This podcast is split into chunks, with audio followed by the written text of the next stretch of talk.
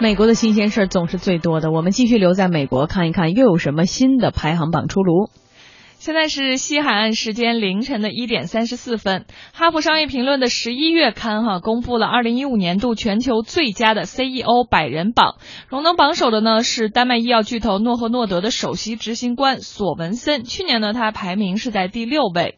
排在第二位的呢是思科公司的钱波斯，第三名呢则是快时尚品牌 Zara 母公司集团的老板啊。另外呢，星巴克的创始人舒尔茨呢是位列第十二位。中国台湾的红海集团 CEO。郭台铭呢是位居三十三名，不过啊比较遗憾的是，中国大陆地区的公司啊都缺席。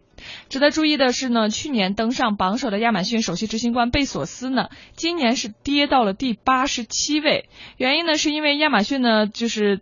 今年呢是在这个排行当中首次加入了环境保护、社会与公司治理等等方面，结果呢，这个亚马逊在这方面的表现是比较差的，在这个评级制度当中，所以呢，这个而而这个以往只根据企业管理者带来的收益及整体的资本市场变化来这个是排，就只是根据这个来排名，所以今年等于是有一些变化，而且呢，本年度这个评比呢还出现了另一种趋势，就是说尽管像获得 MBA 学位的人士呢有很大的。优势，但是分量已经不像以前那么重了。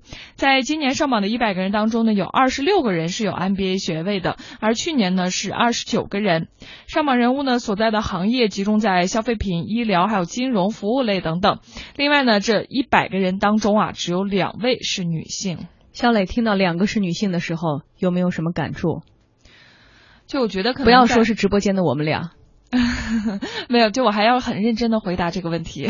就我觉得在可能一些这种科技公司或者一些大型公司里头，这个女性高管然后所在的就是可能还是相对本身就比较少。然后呢，如果要是再做的非常好，然后很受员工喜欢，那可能就更不容易了。嗯，尤其是女性到了一定年龄之后，其实家庭的责任会更重一些哈，这个分担的精力和时间会比较难。但是我们还是期待着有更多的女性，呃，登上更大的舞台。广告之后马上回来，倾听全球。